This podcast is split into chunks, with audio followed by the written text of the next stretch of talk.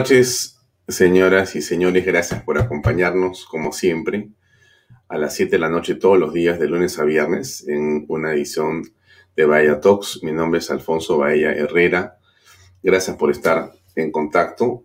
Nos siguen por las redes sociales. Usted nos ve seguramente en Facebook o en Twitter o en YouTube o en LinkedIn o quizá nos pueda ver eh, también a través de Canal B, la señal en streaming, que muy pronto va a estar ya a disposición de todos ustedes.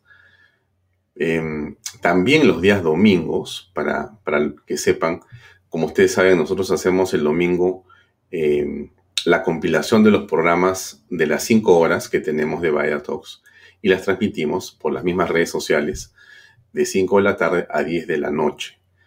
¿Por qué? ¿Por qué hacemos esto? Bueno, porque creemos que los contenidos, eh, por las eh, opiniones y declaraciones de los invitados que tenemos, sirven para poder tener una idea más clara de lo que pasa en el país en general.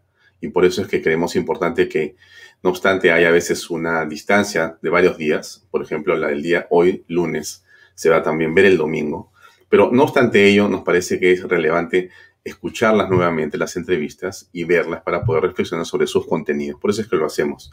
Y desde la semana pasada, los días domingos, entre las 5 de la tarde y las 10 de la noche, estamos saliendo también por PBO Radio 91.9 FM.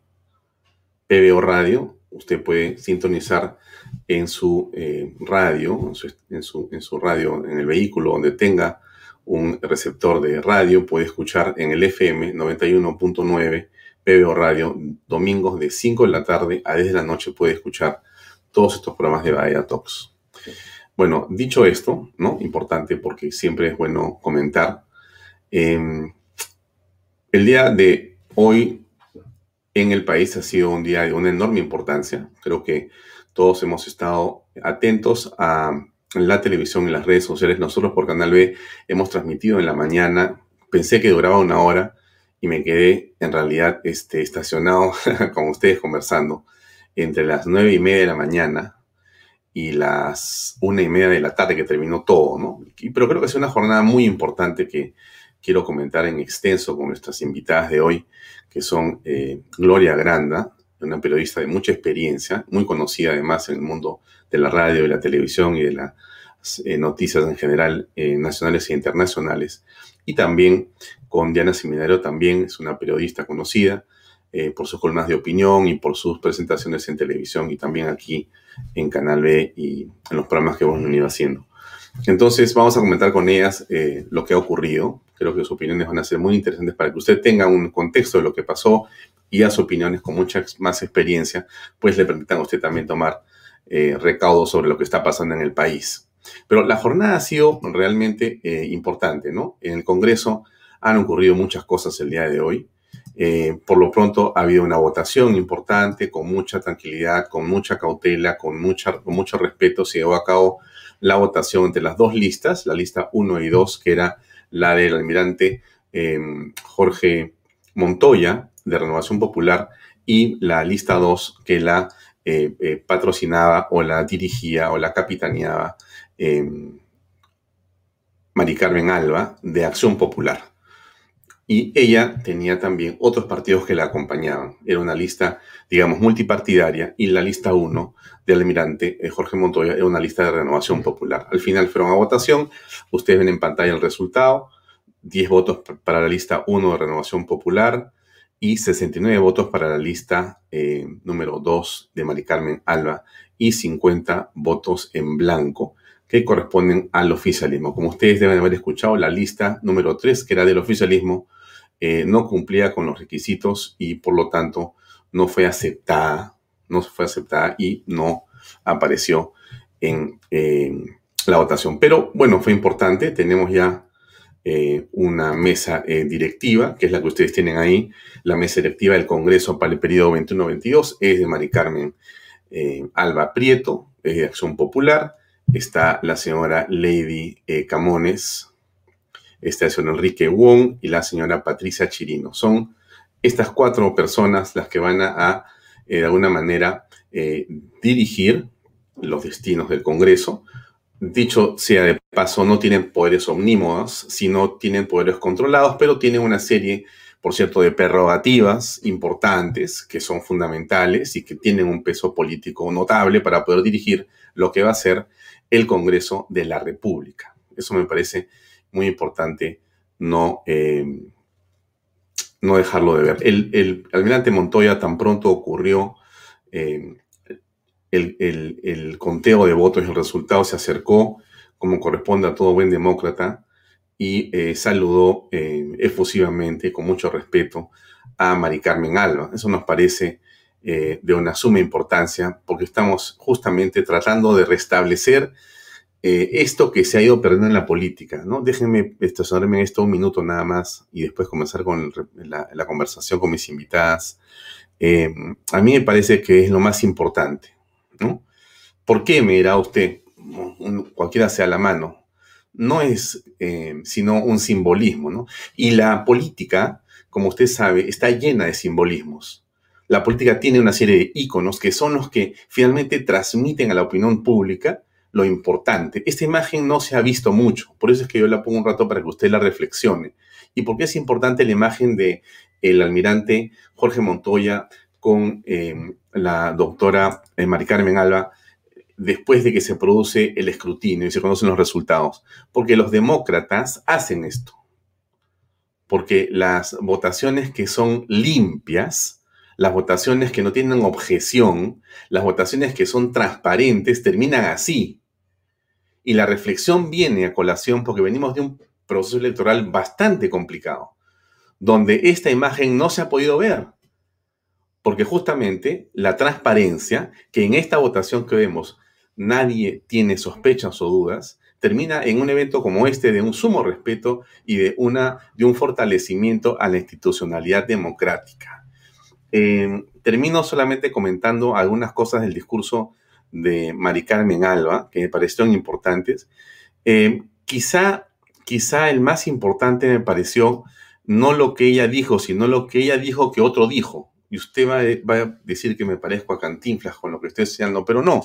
Miren, ella citó a don Miguel Grau, seminario, uno de los hombres más eh, importantes en la historia eh, del Perú, en la historia del Perú, un hombre realmente eh, preclaro, un héroe nacional de una enorme importancia y valía, porque él dijo una frase que es la que recordó eh, Mari Carmen Alba, ella, él dijo, no reconozco otro caudillo que la Constitución. No reconozco otro caudillo que la Constitución. Y eso que dijo debería en realidad eh, estar siempre labrado de una manera muy importante en la mente y en el corazón de todos los funcionarios del Estado y de todos los congresistas o hombres que acceden al poder por el voto popular. Porque eso es central, central, ¿no? La constitución es el caudillo, no es un político, no es una idea, no es un partido. Es la Carta Magna, a la cual todos le debemos, por supuesto, respeto, obediencia y defensa.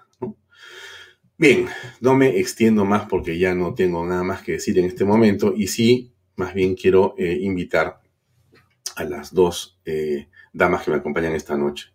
Está con nosotros eh, Gloria Grande. Gloria, muy buenas noches. Gracias por acompañarnos. Gracias por estar acá en Vaya Talks. Gracias, Alfonso. Gracias por esta invitación. Encantada de estar contigo y, por supuesto, con Diana. Bien, y está Diana Seminario que también nos acompaña. Diana, buenas noches. Gracias por Hola, acompañarnos. Encantada. Hola, gracias por la invitación aquí a Baella Talks y un gusto encontrarme con eh, Gloria Grande en tantas jornadas que hemos compartido. Sí, mira, eh, yo quisiera comenzar con eh, Gloria, comentarle a Gloria o preguntarle a Gloria, perdón, preguntarle a, a, Gloria algunas cosas que me parecen, ya, perdón, comentarle así a Gloria algunas cosas que me parecen centrales. a ver, hemos terminado un proceso eh, importante el día de hoy. Tenemos a un Congreso em, que finalmente ha logrado eh, salvar esta parte fundamental que es la elección de su propia junta directiva. Eh, en general, el mensaje que tú percibes, Gloria, de este evento el día de hoy, ¿te deja satisfecha? ¿te parece que hemos avanzado o estamos frente a una situación de descontrol? ¿Cómo aprecias lo que está pasando en esta suerte de reconstrucción de las instituciones eh, republicanas en el país? Bien, Alfonso, yo quisiera destacar algunas de las cosas que tú has dicho y efectivamente la elección de la congresista María del Carmen Alba Prieto como presidenta del Congreso al cabo de una jornada eh, particularmente intensa porque, digamos, toda la negociación previa y, la discusión previa que hubo en el Congreso con miras a ver si se rechazaba o no la lista oficialista, ¿no? Eso permitió también saber cómo se van a manejar en los próximos tiempos las negociaciones en la interna, ¿no? Al interior del Congreso. Pero destaco la elección de, María del Carmen Alba Prieto y más aún destaco sus primeras declaraciones. Ha hecho un llamado a la unidad, ha hecho un llamado a, también mm, al nuevo gobierno de Pedro Castillo, de que ella va a hacer respetar los fueros del Parlamento. Y esto es importante porque venimos de tiempos muy difíciles. Y justamente la democracia se basa en el equilibrio de los poderes.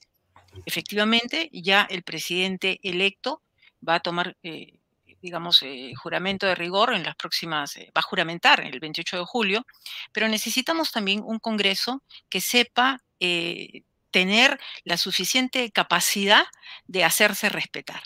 No, no, es un, no es un organismo más, no es una agencia del Estado es un poder del Estado. 130 congresistas tienen que, según los que nos han dicho, lo que nos dijeron en la campaña, lo que nos ofrecieron, ¿no? Cambiar esas formas que han criticado tanto. Entonces, lo que necesitamos ahora es que todos respetemos la Constitución. Y, y, quisiera insistir en esto porque esto es fundamental. Este es el contrato social que tienen los ciudadanos peruanos. La Constitución política del Perú. No, este es, es el conjunto de reglas de juego. ¿Las respetamos o no las respetamos? Y el reglamento del Congreso, que tiene, ustedes saben, el, carácter de ley, ¿no? Eh, fue hoy día por la mañana materia de discusión en relación a la elección de la lista, de la lista oficialista, porque se quería, digamos, eh, violentar, ¿no? Violentar el reglamento y permitir que la lista oficialista pueda, digamos, entrar en carrera cuando e, esto no era posible cuando no era posible, cuando estaba prohibido. Entonces, yo creo que a lo largo de esta conversación podremos, ¿no? Eh, poder eh, entrar en detalle de lo que ha pasado ahora, pero creo que ha sido una jornada importante en aras de poder eh, superar estos tiempos difíciles que hemos vivido en el país. Contigo. Muy bien. Em, a ver, Diana Seminario, ¿cómo has visto tú lo que pasó hoy en el Congreso? Bueno, buenas noches. Creo que eh, tras la votación de esta mañana en el Congreso y mediodía, creo que hay algunas conclusiones que podemos evaluar. La primera es que ha quedado demostrado que el oficialismo, es decir, Perú Libre, Juntos por el Perú, Somos Perú, que forma ahora parte del oficialismo, y eh, el Partido Morado eh, o integrantes de lo que fue el Partido Morado han sumado 50 votos eh, eso lo puse hoy día en Twitter y alguien me corrigió que serían 51 porque había un parlamentario de Perú Libre que no había asistido. Entonces, tenemos que, al parecer, el tope del voto duro del gobierno Castillo Cerrón serán 51 votos en el Parlamento, no, de, de, no mediar ningún inconveniente. Hay algunos analistas como Juan de la Puente, que lo he leído ahora, decía que Perú Libre tiene que sumar 50 votos, o sea, que tiene que jalar más votos. Ahora, la pregunta es cómo. Esa es para mí una primera conclusión que se, ha, eh, que se ha puesto sobre la mesa, sobre la cancha, se ha marcado la cancha de que el oficialismo tendrá 50 votos o 51 en el, ante, cualquier, ante cualquier eventualidad. Si confiamos, que yo no creo, pero si Perú Libre iría en el camino del cambio constitucional pasando por el Congreso, no les alcanzaría los votos. Pero ya hemos escuchado al señor Cerrón que él habla de un parlamento extraoficial, de un parlamento que es la calle, ¿no? Entonces, creo que eh, por ahí tendrían también una salida, que eso es lo que me imagino van a propiciar. Esa es mi primera lectura. La segunda lectura es que yo lamento mucho que el almirante Montoya haya quedado fuera de la mesa directiva. En la columna que he publicado hoy en Expreso, que se titula Por el bien mayor, yo expreso que hay que dibliar en la política, ¿no? Hay que tener cintura política, hay que, a veces hay que tragarse sapos y a veces hay que ceder para conceder en pos de un bien mayor. Era claro que Renovación Popular no tenía los votos. Lo que hubiera sido eh, lo mejor hubiera sido que Renovación Popular con Jorge Montoya como representante hubiera integrado esa mesa, porque si nos ponemos estrictos en cuanto a la correlación de fuerzas o de votos que han tenido en el Parlamento, tenemos a Perú Libre, que tenía su propia lista, tenemos a Fuerza Popular, que decidió no integrar la lista opositora, y le sigue Alianza por el Progreso, Renovación Popular, Avanza País y Podemos. Muy por detrás Podemos. Entonces creo que esa lista debió estar conformada por representantes de eh, Acción Popular, por supuesto, eh, Renovación Popular, Avanza País y Alianza por el Progreso. Yo creo que ahí Podemos Perú ha sido el más beneficiado con la salida de Jorge Montoya de esta coalición, digamos, ¿no? Eh, me imagino que Jorge Montoya, por su trayectoria y por sus capacidades, aspiraba a la presidencia o a nada. Entonces yo creo que ahí puede haber habido un manejo poco, eh, con poca cintura, por decirlo de, algún modo, a la hora de la negociación por la mesa directiva. Eh, creo que me hubiera gustado ver en esa mesa directiva por, por eh, Alianza para el Progreso al general Roberto Quiabra, por ejemplo, ¿no? No está, pero bueno, creo que es lo que hay, no es lo mejor. También lo digo en mi columna, no, no, no es la mejor lista para el Congreso. Creo que tampoco están los mejores, pero sí saludo y me satisface la presidencia de la señora mm, Alba, de la doctora Alba, porque además se nota que la señora Alba eh, no está en el, en el ala radical de izquierda de Acción Popular, que, que, está ahí Mesías Guevara, que está Johnny Lescano. De hecho, Mari Carmen Alba formaba parte de la plancha presidencial de las primarias que se, que se retiró la lista de Alfredo Barrenechea. Por lo tanto, a mí sí me tranquiliza que la señora Alba no sea parte de esa ala eh, izquierdista eh, que lidera pues eh, Johnny Lescano, ¿no? Y otra cosa que me tranquiliza mucho es que pese a que ella en su momento estuvo en contra de la vacancia, lo que sí me tranquiliza es que hoy en una entrevista con El Comercio ha dejado claro lo que para todos los demócratas es una verdad, es que el gobierno de Manuel Merino o la presidencia de Manuel Merino fue una presidencia constitucional. Esos dos elementos a mí, de ella, me dejan clara su talante democrático. Espero no equivocarme y que ella no se desvíe el camino. Muy bien. Eh, Gloria, ¿tú consideras que esta correlación de fuerzas a la que se refiere Diana Seminario, que tiene que ver con las votaciones obtenidas, no ha sido necesariamente, digamos, respetada o visualizada en la opción que hoy día ganó la mesa directiva? Bueno, lo que, lo que estoy viendo a partir de lo que está pesando es que hay evidentemente negociación política y eso es importante, ¿no? Que no los partidos o los grupos políticos o las bancadas no están manteniendo posiciones irreductibles.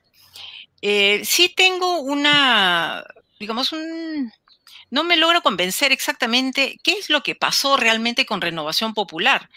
Pero lo que sí sabemos, es por lo que hemos leído, es que hay una diferencia entre el congresista Jorge Montoya y la congresista Norma Yarro. Hemos leído sus Twitter, hemos escuchado declaraciones de, congresista Montoya y evidentemente ahí ah, está pasando algo en renovación popular, ¿no? Y lo van a tener que resolver en su interna. Pero lo importante es que que hayan negociaciones políticas y que el ciudadano no entienda que esas son componendas. En el Congreso es justamente su nombre es parlamento, hablar, ¿no? Hablar, entrar en coincidencias, buscar las coincidencias y trabajar sobre las coincidencias, no por temas personales de los congresistas, sino por el bien del país, donde hay temas urgentes que hay que atender. Pero hay un tema que yo quisiera destacar cuando el Congreso hoy por la mañana rechaza la lista, la postulación de la lista oficialista que, integra, que integraba la congresista Flor Pablo, porque no reunía los requisitos, no cumplía los requisitos, en fin, estaba en contra del reglamento. Cuando la congresista Flor Pablo ha salido a los medios, a los reporteros, en la puerta del Congreso, ha declarado que ha habido obstruccionismo, que ha sido la primera señal del obstruccionismo en este nuevo Congreso. Entonces, a mí me parece que eso no es muy conveniente, porque es verdad, no, todos tenemos este, libertad de opinión, podemos decir lo que nos parece genial, pero hay que tener mucho cuidado con lo que se está diciendo, porque el reglamento del Congreso, lo repetimos, tiene un, un rango de ley. Y si las reglas están claras, lo que tienen que hacer los congresistas es demostrar al ciudadano de a pie, porque si no, vamos a volver a los tiempos muy recientes ¿ah? Del señor, eh, durante el gobierno del señor Vizcarra, cuando desde adentro se empezaba a boicotear el, propio Congreso. Entonces, si los congresistas ¿ah? han entrado en carrera y han sido electos y forman parte del Congreso, lo que tienen que hacer también es defender el Congreso y defender la constitución política del Perú. Y la verdad es que ahí no me voy a cansar de decirlo y, para las personas que nos están escuchando. Y si nosotros podemos ser como periodistas o ciudadanos, en fin, llevar la palabra de, de que la constitución política del Perú tenemos que respetarla. Puede ser que no nos guste, puede ser que hay artículos que, no nos, que, nos disgusten, pero si no respetamos las leyes, nos vamos a encontrar en un periodo muy cercano violentando las normas y haciendo interpretaciones fácticas o antojadizas de la constitución y lo que hacemos así es debilitar las instituciones. Contigo, Alfonso. Ah, sí, justamente estaba colocando eh, ese esa, esa, esa, opinión que tuvo Flor Pablo el día de hoy. Se ha comentado eh, in extenso antes, durante y después sobre este episodio con ella, pero yo quería eh, tocar otro tema que me parece central y aprovechando que estamos acá con internet y tenemos todo conectado, déjenme comentarles algo que me parece interesante para los amigos que nos están eh, viendo. Miren ustedes esta imagen que me parece central y que tiene que ver eh, con todo lo que hemos estado viendo en el día de hoy, ¿no? Este es un personaje muy interesante. Déjenme poner play al video, pero creo que me había adelantado un poquito. Ya, ahora sí. A ver. Eh, bueno, ¿qué cosa pasa acá? Es el otro Vladimiro. El otro Y esto ocurría mientras los ojos estaban puestos en el Congreso de la República esta mañana. Exactamente, exactamente.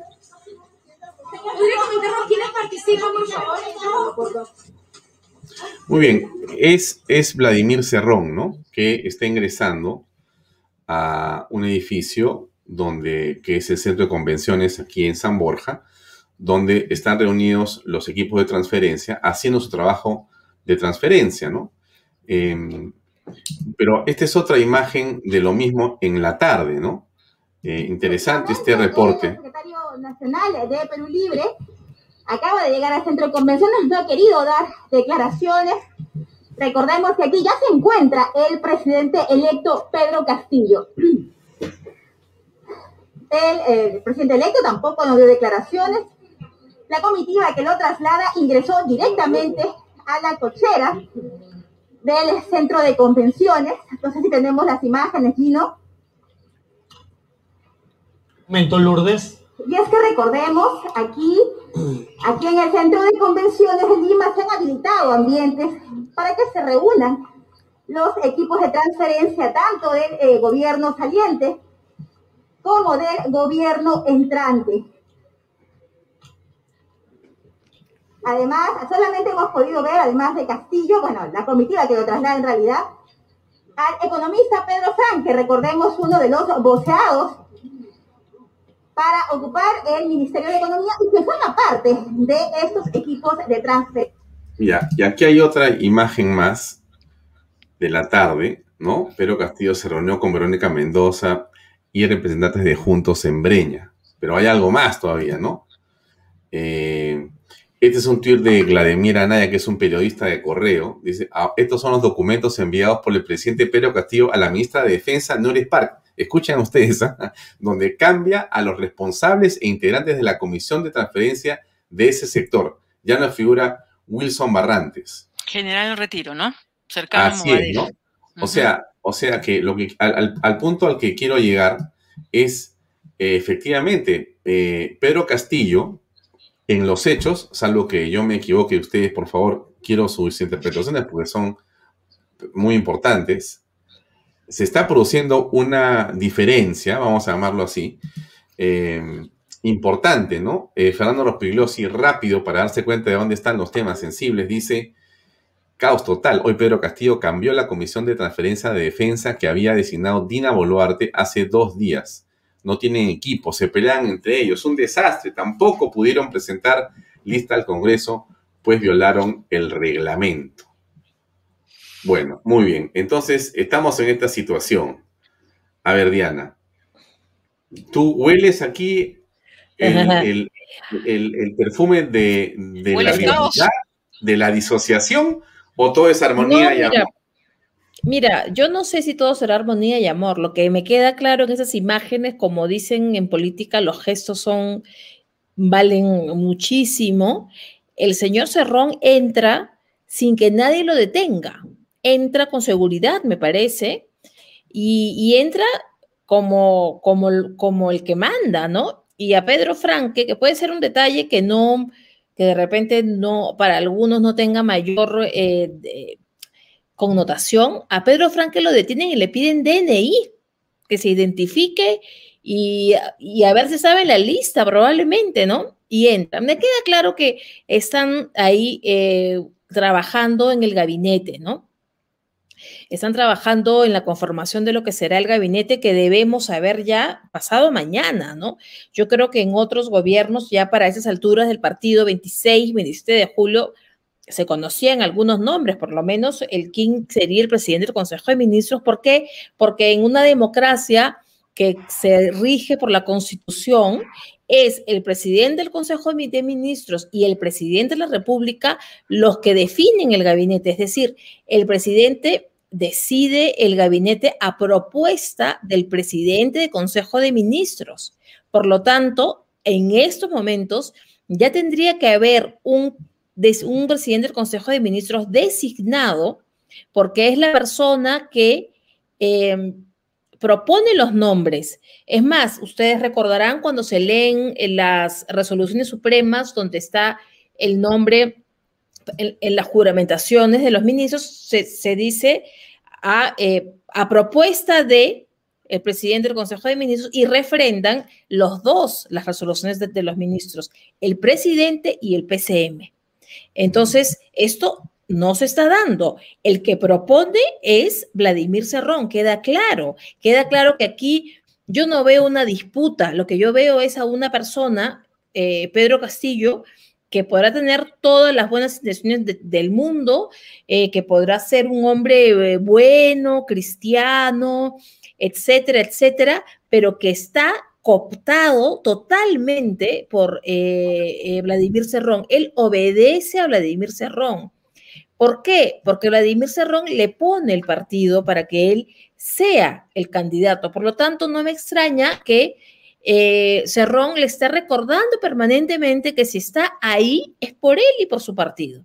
Ya lo hemos escuchado, eh, el, discurso, Alfonso, de repente lo puedes poner en un momento, la intervención de Cerrón en, el, en, el, en la convención de Perú Libre, donde dice que si el gobierno se sale de, las, del, del, camino, es, es el partido lo que lo tiene que jalar. O sea, ¿quién? Si Castillo no se porta como él quiere, las calles van a salir, ¿no? Y mm. que es la constitución, y que, y que el poder, que, que, solo se ha ganado un asiento en Palacio de Gobierno porque el poder se construye, ¿no? Y estamos viendo él la, la, construcción del poder. Entonces, estas idas y venidas de que el, el papelito que cambian el nombre y etcétera, es porque me parece que son las correcciones de Cerrón. O sea, a mí me parece que de repente Castillo manda una lista que al señor Sarrón no le gusta y él inmediatamente la corrige, como ha corregido hoy vía Twitter a, Pedro Franco, Franque llamándole Chicago Boys, que esa fórmula es fracasada y etcétera. Entonces, las redes sociales ahora nos permiten conocer eh, estos detalles que de repente hace 15 años no nos hubiéramos imaginado, ¿no? Que se evidencien, yo no quiero decir pugna, sino quiero decir este, este teje y maneje que se está dando en esta conformación eh, del gabinete, pero me queda claro que no solo, a ver, para terminar, porque no me quiero extender, eh, me, causa, no quiero decir risa, pero me causa realmente eh, indignación podría ser cuando los más, em, eh, los activistas de Perú Libre, los que periodistas o pseudo periodistas que lucharon denodadamente para que Castillo llegue al poder a como de lugar, ahora se sorprenden del pasado de Roger Nájar, cuando Roger Nájar siempre ha estado ahí, no es nuevo en el partido, y segundo, cuando se sorprenden, ¿no? De que Cerrón, de que no se deslinde con Cerrón, que Cerrón mande y se sorprende de que haya una supuesta improvisación en el equipo, cuando lo vimos en la campaña electoral de la segunda vuelta. Entonces aquí no hay sorpresas ni lamentos. Lo que estamos viendo ahora es lo que dijimos eh, de muchas maneras que iba a suceder y está sucediendo. Muy bien. Eh, Gloria, ¿Cuál es tu percepción del factor Cerrón en esta coyuntura tan cercana al 28 de julio? Bueno, mientras el presidente Pedro Castillo no deslinde expresamente, abiertamente, públicamente de Cerrón, tenemos todo el derecho a considerar que son prácticamente lo mismo, porque han pasado prácticamente 24 horas de la asamblea partidaria de Perú Libre en las que el señor Cerrón ha formulado declaraciones temerarias, ¿no? Temerarias que evidencian una posición personal y una posición de su partido, contrarias a la constitución política del Perú y, también contrarias al Estado de Derecho, ¿no? Porque el señor Cerrón se ha permitido decir, hablar de un parlamento extraoficial, refiriéndose a las calles, ha hablado de una necesidad de un parlamento oficial que no se hace jamás una revolución, se hace con el extraoficial de la calle, las organizaciones del pueblo, con los partidos, en fin. Son declaraciones demagógicas, ¿no? Que buscan exacerbar los ánimos en, las personas, en la gente, entre sus seguidores. Mientras el señor Pedro Castillo, presidente ya eh, a poco tiempo de, juramentar, no deslinde, simplemente es, es lo mismo. Simplemente es lo mismo. Hemos visto imágenes de declaraciones del señor Cerrón, eh, hablando, como estaba citando Diana, diciendo que si el gobierno se desvía, es el partido que tiene que rectificar la línea. Y el señor Pedro Castillo no pasa nada, mantiene un silencio, no, no formula declaraciones. No sabemos qué piensa, qué siente, ¿no? Entonces, son prácticamente... Yo, quisiera eh, preguntarte algo más, eh, Gloria, que tiene que ver con esto, mira. Hace cuánto rato, hace unas horas tan solo, hace unos minutos, hace 10 minutos, ¿no? Eh, Dina Boluarte declara que salió a la elección democrática de María del Carmen Alba como presidenta del Congreso. Otra vez encontramos ahí que mm, tú has señalado bien el caso de Flor Pablo, ¿no? Has señalado el caso de Bermejo también, que también lo hemos escuchado y lo he visto, ¿no? Bermejo y, de Susel Paredes, ¿no? Esta elección ha sido una muestra del poder, el obstruccionismo, del fujimorismo y no sé de quién más, ¿no?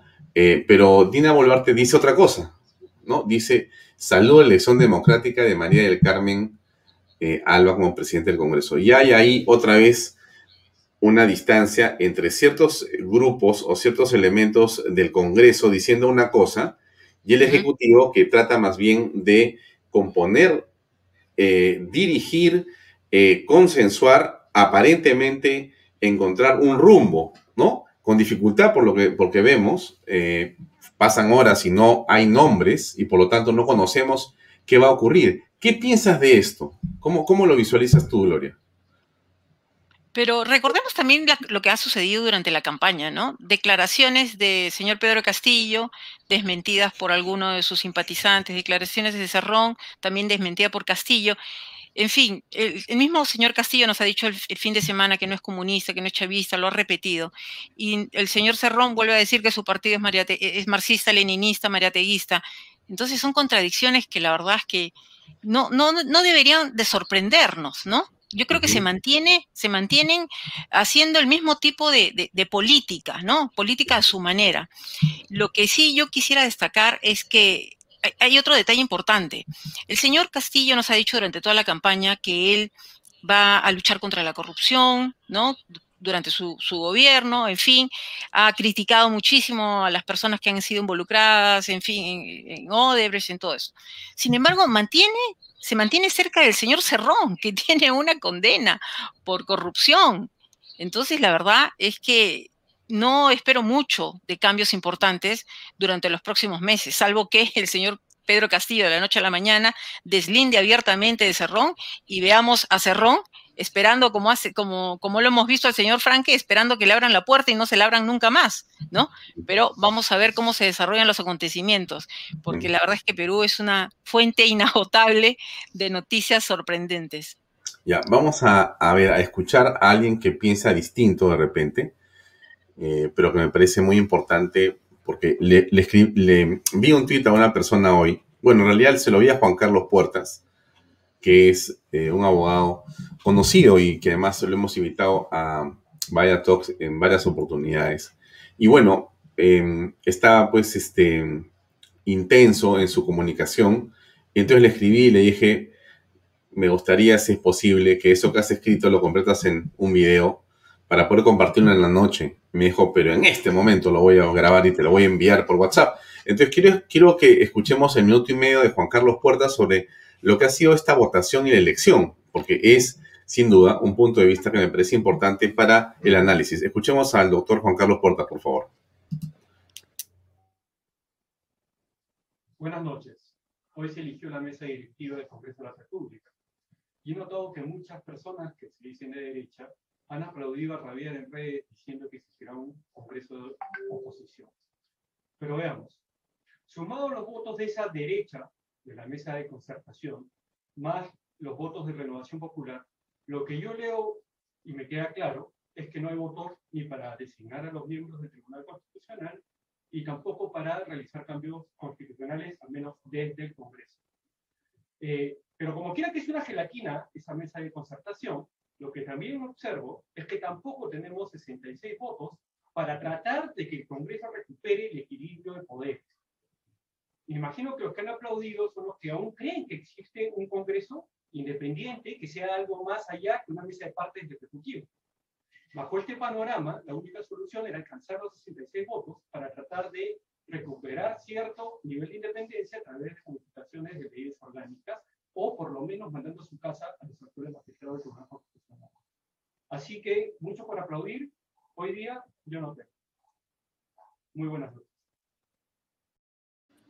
Bien, ese era Juan Carlos Puertas. Él cree que hay poco por aplaudir en el sentido de que políticamente aquí se plantea un hecho de que no se tiene, por ejemplo, una votación calificada de 87 votos que son los requeridos para poder hacer eh, eh, la elección de los tribunos constitucionales. Por lo tanto, vamos a seguir con el TC más o menos como hemos estado. Y dice otras cosas más, ¿no? Ni para cambios importantes.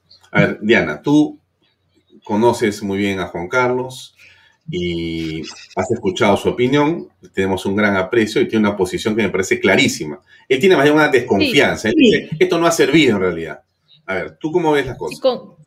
con, el aprecio que le tengo a Juan Carlos, eh, queda evidente que sus sumas y restas, claro, 66 eh, más 10 es, la sumatoria que le ha hecho, son 76, 76 votos.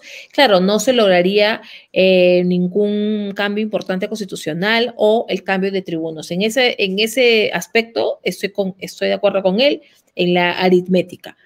En lo que no estoy totalmente de acuerdo es cuando dice los que aplauden a rabiar. Yo, yo no sé quiénes han aplaudido a rabiar. No es mi caso. Yo he mantenido mis reservas respecto a la, a la lista, pero en política hay que tener cintura y hay que hacer política.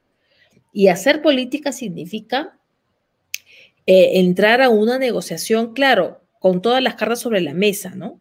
Eh, lo dije al principio, lo dije al principio, eh, hubiera sido ideal que el almirante Montoya estuviera en esa lista, estuviera en la lista número Diana, Diana y Gloria, a ver, para ponerle un, poco de ají a la conversación, aquí nos escribe Antonio Dueñas, a quien no conozco, pero tiene una opinión discrepante, me parece importante. Mala entrevista, Alfonso. Las señoras te llevan por el sueño democrático, dice. Cuando los terrucos te quieren matar. Va, de ley. Muy bien. Es una discrepancia muy, muy respetable, ¿no? Sí, muy bien. Pero muy bien, a ver, por ejemplo, ¿qué le decimos a Antonio Dueñas como muchas personas? Porque lo que Dueñas dice, lo dice él, pero por, supuesto, mucha gente piensa lo mismo y dice, oye, ¿sabes qué? Esto va a ser un desmadre. Ahí están los terroristas. ¿Qué cosa es este Perú Libre? Míralo a Cerrón. Y estamos pensando en Miguel Grau, o sea. Sí. no, esto va a pasar. Yo tengo ahí. Esta semana va a pasar. sí. Esta semana el bicentenario. Yo tengo ahí un comentario con todo cariño para. Sí. Para Dueña. Comencemos con, Gloria. A ver, Gloria, por favor, ¿qué opinas al respecto? A ver, yo lo que opino que esta semana va a pasar.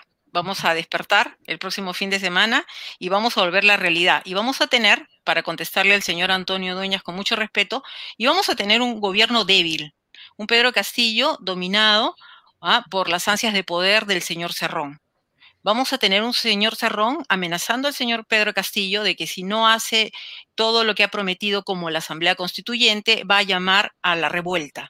Eso es lo que me temo. ¿No? Para ponerle ají. Y para ponerle más ají también diré que me preocupa mucho la renuncia del señor, del señor general César Astudillo, ¿ah?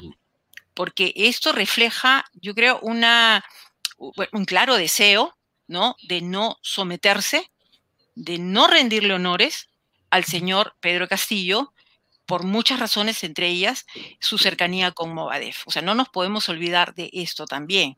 ¿No? Y Movadef, ¿qué es Movadef? Movadef es Sendero Luminoso.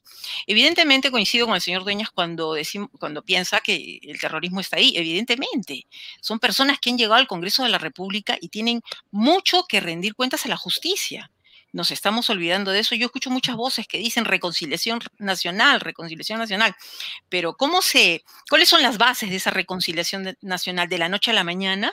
Cuando no se le reconoce a las Fuerzas Armadas y también a la civilidad a través de, todos los eh, representantes ¿ah? de, las eh, organizaciones populares que murieron asesinadas por Sendero Luminoso y por el MRTA, ¿Cómo, puede eh, alentarse una reconciliación nacional? Sí veo tiempos muy difíciles para el gobierno, que repito, va a ser un gobierno débil.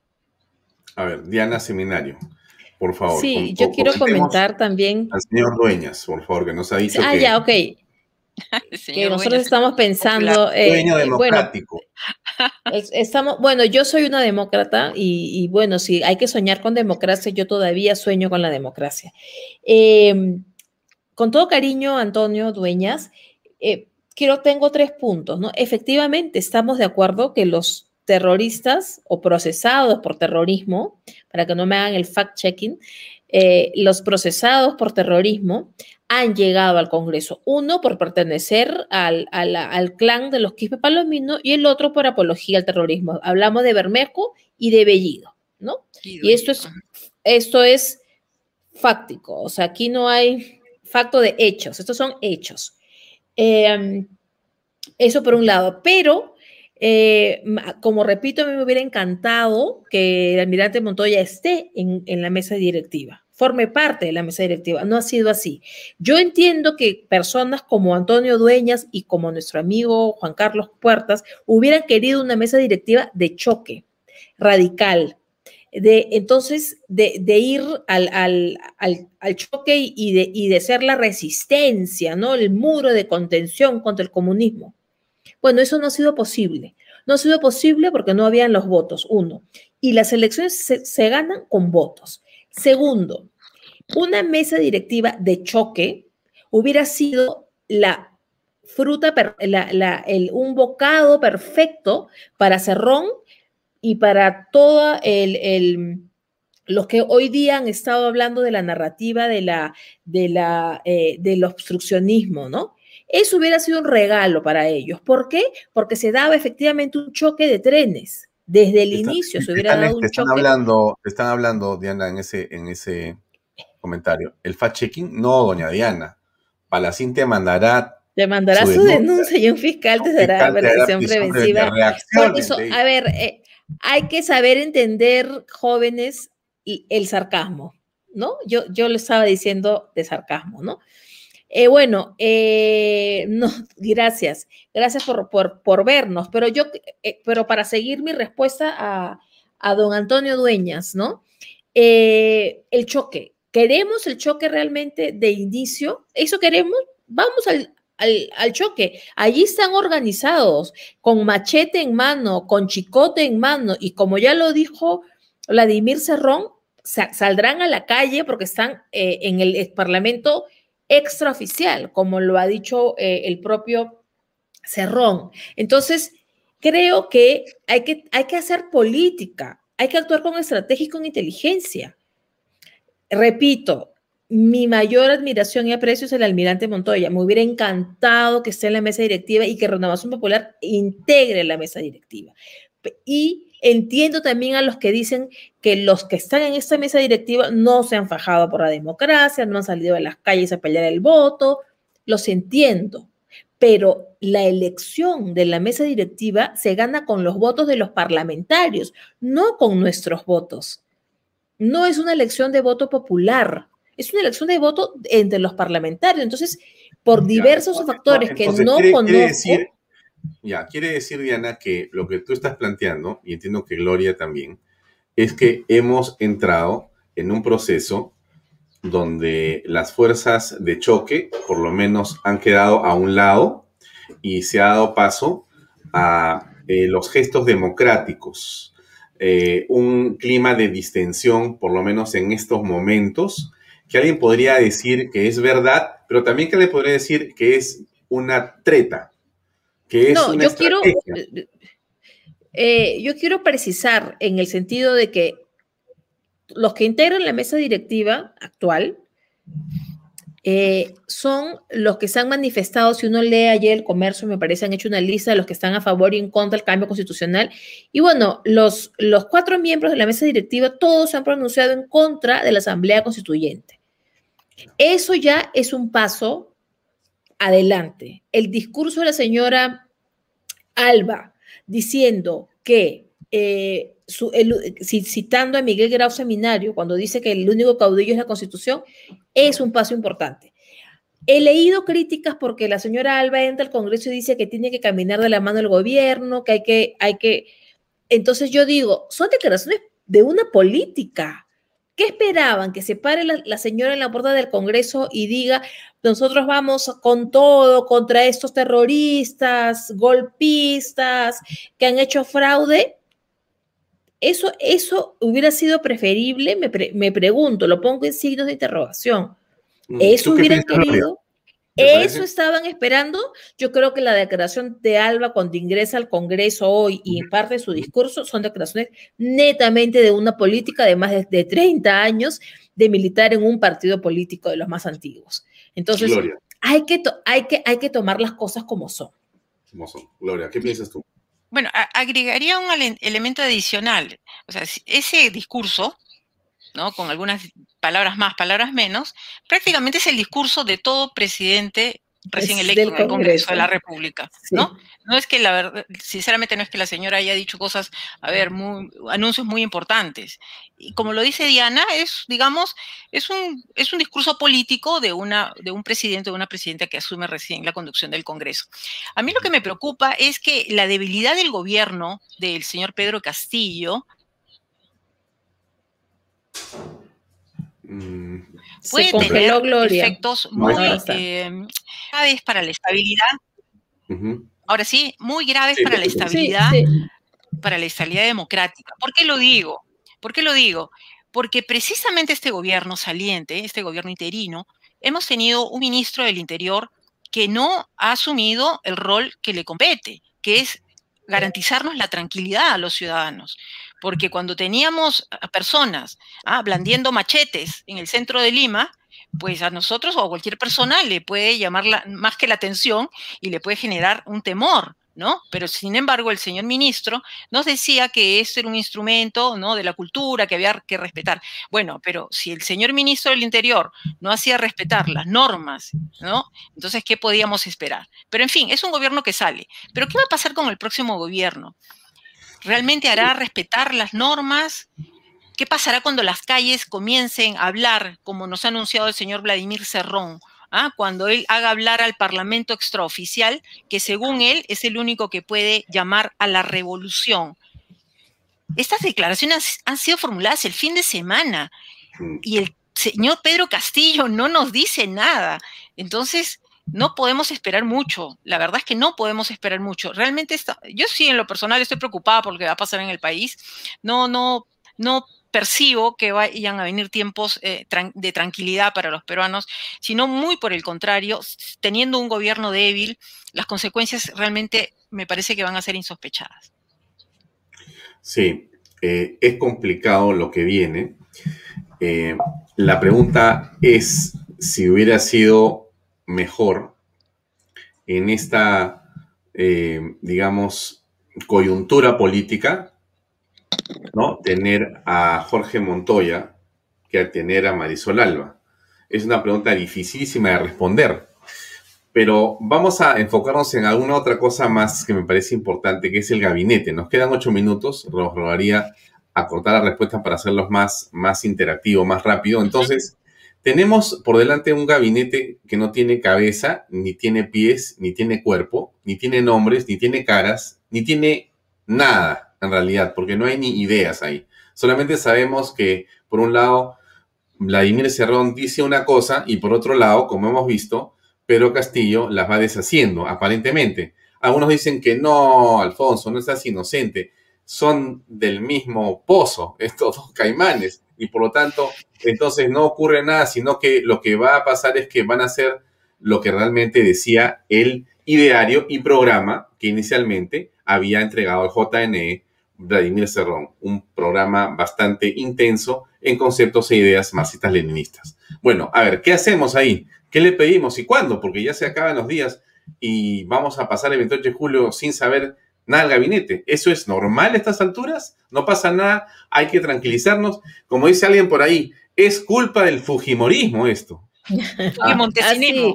No, ¿y por qué? Ah? Es porque... porque... Se han, demorado, pues. O sea, si no hubieran estado pidiendo el recuento de los votos y eh, toda la historia de la auditoría, hace rato hubiéramos estado mirando a Vladimir Cerrón. Eso es, esto que está pasando en este momento es culpa de Keiko Fujimori y de todos los que le han seguido. ¿Ustedes creen eso? No, no, no, pues sin lugar a dudas, esto es un puro, eh, eh, entiendo tu sarcasmo y también entiendo que las personas que lo dicen son las mismas personas que dicen que, que claro, que como Keiko demoró la proclamación, ella es la culpable pues de que, de que no haya gabinete, ¿no? Y son las mismas personas que dicen que, la, que, Hugo, que el problema de Hugo Chávez es que, la es que fue la culpa de la oposición que no actuó con inteligencia en Venezuela. Son los mismos, o es el mismo. Pero bueno, yendo, a, yendo a, al tema del gabinete, Cerrón, Castillo y Cerrón, un solo corazón. Ya, ya, ya se ha dicho, esto es un lema de campaña, ¿no? Y lo dicen, no. Y me parece bien, que, las cosas se vayan aclarando. Eh, no es normal que no sepamos gabinete. Como dije al principio, a estas alturas del partido ya tendría que haber un primer ministro o presidente del Consejo de Ministros eh, designado para que éste sea, como hacen los demócratas que siguen la Constitución, quien proponga al presidente los nombres del gabinete. Esos son los usos de la democracia. Y así lo establece además la constitución política. Pero me quiero detener en un personaje, me quiero detener en un personaje que no hemos mencionado y que, está apareciendo calladamente, pero cada declaración que hace es un misil hacia Cerrón. Y muy elegante, la señora esposa del señor Castillo, Lilia, ¿no? La, la esposa del señor Pedro Castillo, que que es una persona que, habla además con, con una sencillez eh, que es muy elocuente, ¿no? Y que dice pues que su esposo tiene su propio pensamiento y que Cerrón tiene otro pensamiento que no es como el de su esposo o algo así. Entonces, bien interesante. eh, rescatar algunas declaraciones de, la señora Lilia de Terrones, porque por ahí... De Castillo. Uno puede perdón, de Castillo, por ahí uno puede eh, eh, leer, los humores, los humores, de, las personas, ¿no? Las esposas somos los que mejor conocemos o los esposos, uno y dos, en un matrimonio normal, y aquí los tres estamos en, esta, en ese estado, eh, la pareja le comenta. En ese estado de, de, puridad, en ese estado de puridad. ¿No? Le comenta, el esposo le comenta a la esposa, ¿no? lo que piensa, lo que quiere hacer, sus anhelos. Eh, eh, por si acaso, la imagen es de Lila, de Lila, Paredes, la imagen es de la esposa de. Lila, sí, ella es Lila Paredes de Castillo. Entonces, hay que leer entre líneas las declaraciones de Lila Paredes de Castillo, la señora que no tengo, que no la conozco más que por los medios, porque ahí se está reflejando un poco que ella habla un poco o recoge un poco también el pensamiento de lo que, o lo que podría ser el pensamiento de su esposo. Y lo dice con una suavidad, con una tranquilidad, con una sencillez, ¿no? Sin, sin, sin tanta vaina, sin tanto protocolo, sin tanta solemnidad. Dice lo que piensa. Entonces ahí hay que jalar el hilo, ¿no? De ver lo que piensa Pedro Castillo, ¿no? Porque Pedro Castillo está mudo, la que está hablando es la esposa. Dejo, ese, dejo esa pica en Flandes, como dicen. Muy bien. ¿Qué piensas, Gloria? bueno, el, yo lo que veo es que si el señor Pedro Castillo quisiera desligarse del señor Cerrón, ¿dónde mm, podría encontrar apoyo? en la bancada, tiene apoyo en la bancada, apoyo en qué partido político y en los militares. ¿Cuál es la posición de los militares? Entendemos que la promoción que viene a asumir en, el ejército es la promoción de Antauro, Antauro Humala y sus cercanías con Ollanta Humala también son muy claras. Y en los últimos tiempos se habló que Ollanta Humala podía también ser asesor en algunos temas del señor Pedro Castillo. Si el señor Pedro Castillo no tiene ningún apoyo y se deslinda del señor Cerrón, ¿qué pasará para enfrentar las calles? Ahí yo dejo una pregunta porque tampoco no, eh, somos tonizos, no somos, eh, no leemos las cartas. Gloria, yo creo que eh, los que van a recibir con los brazos abiertos a Pedro Castillo y además se sienten desplazados son, uno, Verónica Mendoza y su partido, y dos, toda esta dictadura caviar que viene gobernando el país sin haber sido elegido los últimos 10 años, ¿no? Ellos son los que se sienten actualmente desplazados, entonces ellos son los que insisten en este deslinde que para mí no existe porque lo deben tener muy, muy, muy apretado, por decirlo de algún modo, a, Castillo. Entonces, esta, esta, esta argolla, esta, esta cofradía, esta caviar, es la que está esperando con ansias, ¿no? y copar, como, lo, como saben, el Estado, ¿no? Y seguir medrando el Estado. Entonces, yo creo que por ahí hay una línea de, de, entendimiento entre ellos, ¿no? Yo quisiera finalizar, Alfonso, mi, participación eh, repitiendo lo que hemos hablado y compartimos con Diana también, esta preocupación con respecto al ejercicio del periodismo en el Perú y esta amenaza que viene por parte de sectores cercanos al señor Castillo. El mismo señor Castillo firmó una carta con el señor Palacín, ¿no? dirigiéndose al Ministerio de Transportes y Comunicaciones y pidiendo sanciones para un canal de televisión que es Willax. Puede ser que, podría ser que no nos gusta la participación de algunos colegas, la opinión, los estilos, en fin, pero no, no se puede permitir que las libertades informativas como la opinión, como la expresión, sean amenazadas ¿no? en nuestro país. Si nos, si nos preciamos de tener una democracia, pues las libertades tienen que ser respetadas y de todos. Si alguna persona se siente vulnerada por algo que ha dicho un periodista, tiene los canales ¿ah? respectivos para poder hacer valer su, su, opinión y, en fin, buscar algún tipo de resarcimiento.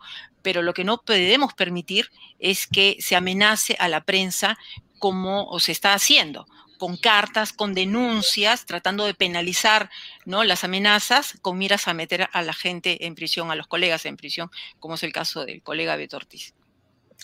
Muy bien, muchas gracias Gloria por tu participación muy amable en acompañarnos esta noche en Vaya Gracias. Diana también, muchas gracias y buenas noches a ambas. Gracias, yo me sumo, me, me sumo al comentario de, de Gloria, ya no hay más tiempo, pero una prensa libre es el fundamento de una democracia. Sí, nosotros hemos expresado eh, a través del Twitter nuestra solidaridad eh, tanto con Beto Ortiz como con Philip Butters, con Milagros Leiva y con el canal Willax por esta forma tan eh, prepotente en que están actuando personas ligadas directamente a Pedro Castillo y Pedro Castillo también firmando cartas, como lo ha comentado y recordado Gloria Grande. Así es. Esto es muy, muy delicado. Si hay algo importante, para terminar solamente con un pequeño comentario, si algo importante eh, en esta coyuntura y en este gobierno que viene, por las circunstancias que todos hemos conocido, es la importancia de una prensa libre y ahora. Es fundamental, fundamental. Eh, porque ¿cómo se hizo esa campaña? ¿Qué ocurrió? ¿Qué pasó realmente con el señor Vladimir Cerrón y compañía? Hay investigaciones, hay rumores, hay sospechas.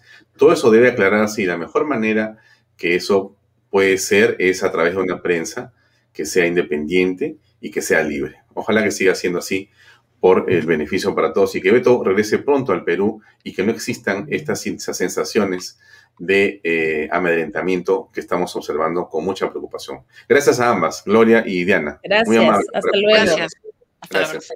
Bien, era Diana, era Gloria Granda. Nos despedimos de ustedes. Hasta mañana a las 7 en punto con otra dama que también nos va a acompañar en el análisis político de lo que va a ocurrir y de lo que está ocurriendo en el país. Lo dejamos ahí en suspenso para verlo mañana a las 7 en punto de la noche. Gracias por acompañarnos. Tengan ustedes muy buenas noches y permiso.